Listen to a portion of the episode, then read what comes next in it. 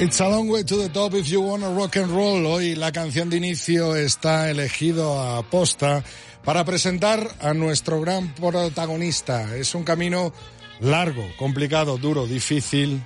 Si quieres llegar a la cima y si quieres rock and roll. Y este tipo que nos acompaña hoy, este colega que nos acompaña hoy, lo ha logrado, ha llegado a la cima, ha llegado a rock and rollear en el rugby español con una vida dedicada a ello, precisamente al rugby, como jugador primero y después como entrenador. Es el mejor entrenador del rugby español a día de hoy. Al menos eso dice los títulos que lleva conseguidos y hoy está en este contenido extra del tercer tiempo. Diego Merino, bienvenido de nuevo a tu casa, bienvenido al tercer tiempo. Muchas gracias. Eh, Diego, eh, camino difícil, ¿no? Para llegar arriba y para mantenerse. Eh, la verdad es que la verdad es que nada, nadie te regala nada y, todo hay que lucharlo. te he puesto esta canción, como te decía, aposta porque es verdad que, que, se puede tocar el cielo, pero es muy difícil volver, es muy fácil volver a caer y sobre todo mantenerse tantos años, tantos años como para que en una década eh, ganar tantas ligas, ¿no? Tú creo que han sido siete, ¿no? Con el, con el Quesos Entre Pinares. Sí, de, ocho temporadas que llevo con el primer equipo de entrenador, pues, pues, hemos tenido la suerte de levantar el título en siete y, y lo que dices es que, que es complicado mantenerse, muy, muy, muy complicado, fue complicado llegar, pero bueno, eh, ahora mismo creo que una de las claves es no pensar en lo que se ha hecho, sino en lo que se tiene que hacer ahora y en el futuro. Así que creo que vamos a seguir así.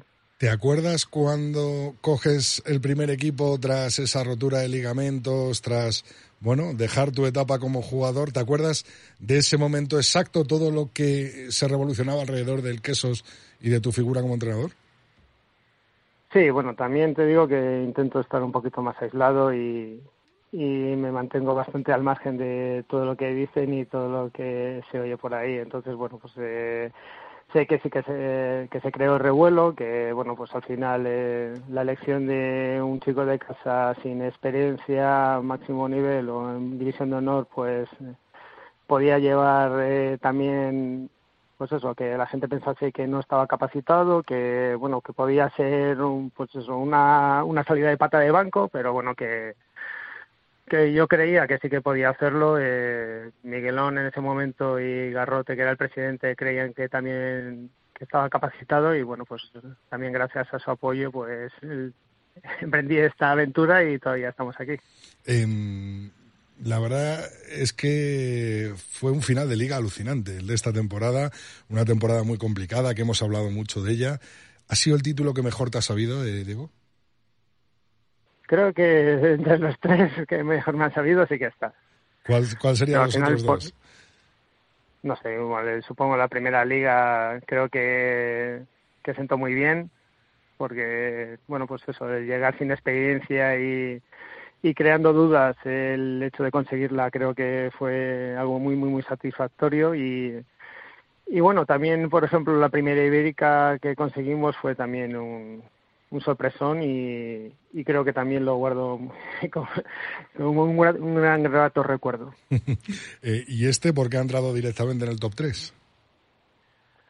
Bueno, pues eh, ha sido una temporada muy complicada. Eh, el tema del COVID pues ha trastocado todo un poco. Eh, nosotros estamos acostumbrados a trabajar con un con un formato que para nosotros era habitual y nos ha hecho modificar la forma de trabajar, la forma de entrenar.